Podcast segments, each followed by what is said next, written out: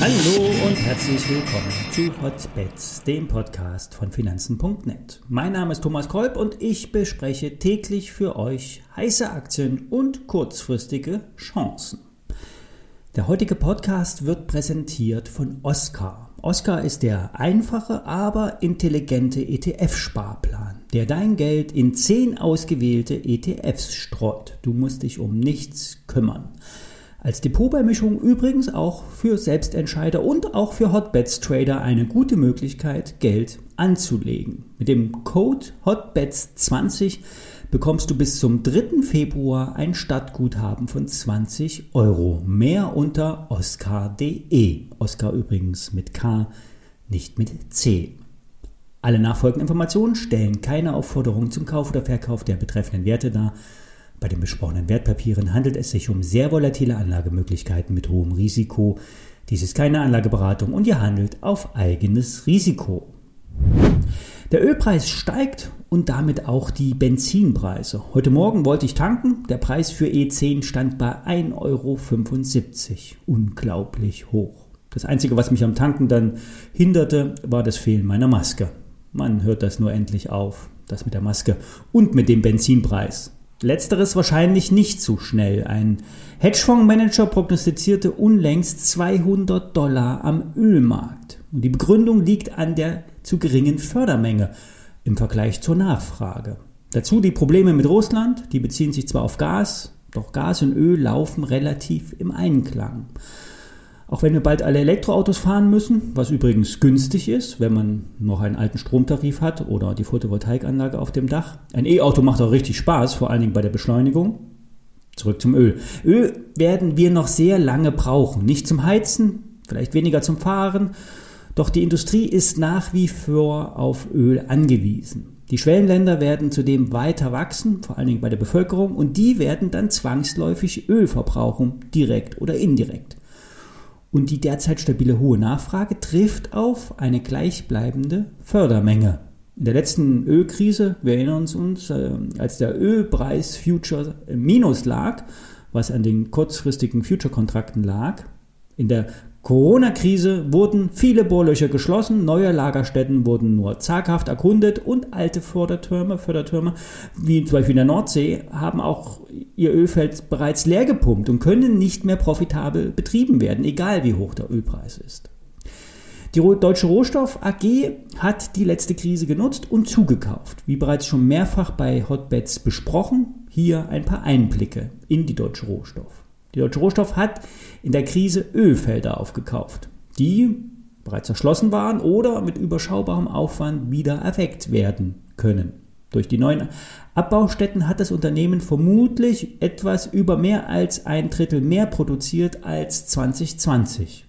Der Umsatz wird nach diversen Prognoseanhebungen bei 70 Millionen Euro im letzten Jahr gelegen haben. In diesem Jahr werden weitere Ölfelder wieder zum Leben erweckt und noch einmal mehr gepumpt und 10.000 Barrel Öl soll äh, die Fördermenge sein, die angestrebt wird. Zwar können neue Bohrlöcher auf bekannten Lagerstätten immer mal unter den Erwartungen liegen, doch die bisherigen Ergebnisse sind erfolgsversprechend. Und mit dem steigenden Output und steigenden Ölpreis wird auch der Umsatz und noch viel stärker das Ergebnis anziehen.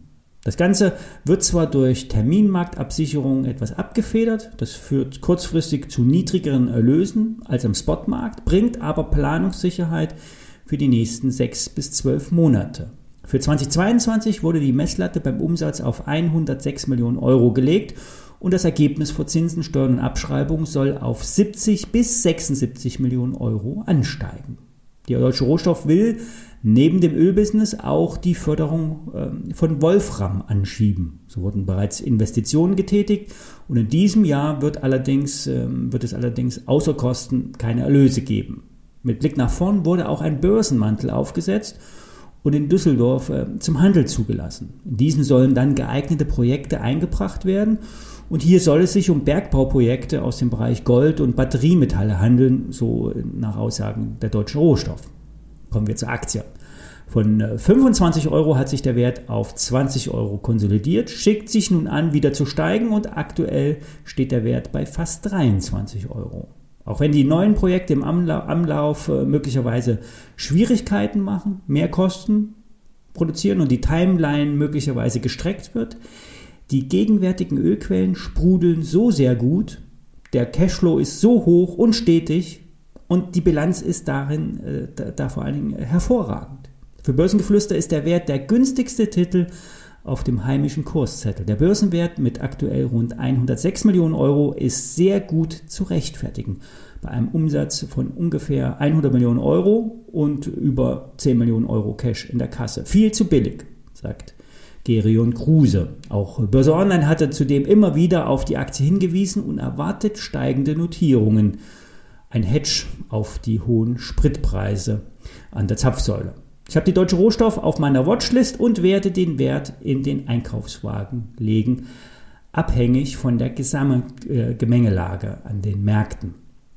Denn am Gesamtmarkt brodelt es nämlich gewaltig. Der Freitagverfall an den Optionsmärkten drückt sich in viel Volatilität aus. Bei dem ganzen Getöse sollte euer Blick auf Silber fallen. Aus charttechnischer Sicht hat sich Silber in Position gebracht und könnte den Ausbruch versuchen. Fundamental spricht viel für Silber. Rund 50 Prozent der Produktion wird durch die Industrie nachgefragt. Bei inflationären Situationen sind Edelmetalle eine Alternative.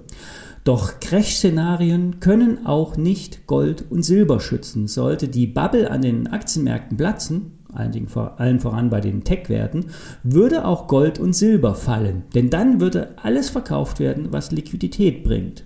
Margin Calls aus dem Aktienmarkt würden dann alle, wirklich alle Assetklassen zum Fallen bringen, außer Bargeld. Doch sprechen wir nicht über das Platzen einer Blase, solange die Musik spielt, wird auch weiterhin getanzt. Wer kurzfristig auf einen Silberausbruch spekulieren will, nimmt einen Silbercall. Ich habe bereits am 6. Dezember einen Call empfohlen und habe diesen auch in meinem Portfolio.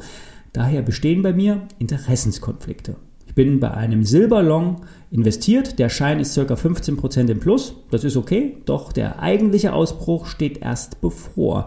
Geht es jetzt endlich über 23,30 Dollar, sollten 25,80 Dollar anstehen. Und dann wird über den großen Ausbruch gesprochen. Dann könnten 35 Dollar folgen.